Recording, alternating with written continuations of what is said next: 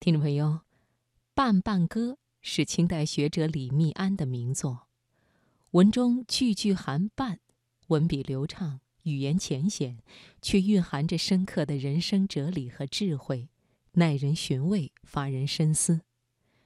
我们今天晚上的读心灵，就来听一篇我们的听众宋仙云写的文章《半的境界》，一起来聆听他在读过《半半歌》之后的人生感悟。心灵不再孤单，因为你我分享。读心灵。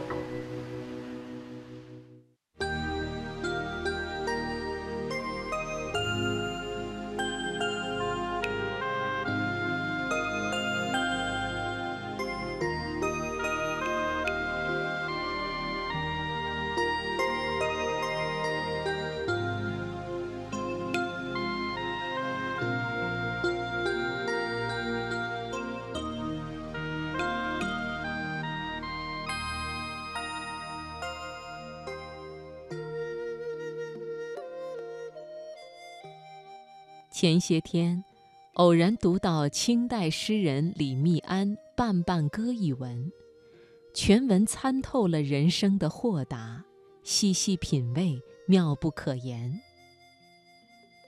看破浮生过半，半之受用无边。半中岁月尽悠闲，半里乾坤展。半廊半乡村舍。半山半水田园，半耕半为半京城，半土半民阴卷。半雅半粗器具，半华半实庭轩。亲商半素半清鲜，摇转半风半简。童仆半能半拙。妻儿半朴半贤，心情半佛半神仙，性字半藏半显。一半还之天地，让将一半人间。半思后代与苍田，半想阎罗怎见？酒饮半酣正好，花开半吐偏拼。翻展半扇免翻颠，马放半缰稳便。半少却饶滋味，半多反厌纠缠。百年苦乐半相参，会占便宜只半。一半清醒一半醉，一半欢乐一半愁。我们每个人从懂事的那天起，就不断地被教导着如何做一名成功者。但是在现实生活中，成功者毕竟只是少数，大多数人都将在平凡中走完一生。如果真的能够达到李密庵诗中半的境界，必定会少却很多烦恼与忧愁。生活不必要求过高。亲商半素半清鲜，摇转半丰半简最好。处事不要太张扬，酒饮半酣正好，花开半吐偏拼。因为翻展半扇免翻颠，马放半缰稳便。就连自己的爱妻也不应该强求上得厅堂下得厨房，半朴半贤最好。假如能够做到心情半佛半神仙，性字半藏半显，一半还之天地，让将一半人间，那便是人生的最高境界了。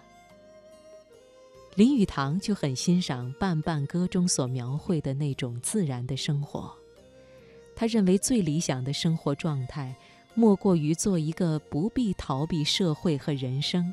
本性仍能保持原有快乐的人，一半有名，一半无名，穷困不至于付不起房租，富足不至于好逸恶劳，无所事事。会弹奏钢琴，但不十分精妙，只为消遣。收藏古玩只够摆满壁架。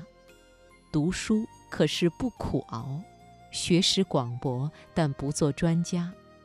写文章寄出去的稿件一半被录用，一半被退回，这样的人才最快乐、最幸福，才能达到温和不争的所谓“半”的境界。不知整天忙碌的你是否明白，幸福的秘诀是什么？原来就是一个“半”字。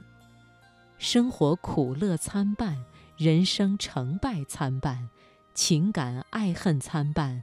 朋友亲疏参半，悟透了一个“半”字，生活中就不会计较太多，从容淡泊。正所谓“看破浮生过半，半之受用无边”。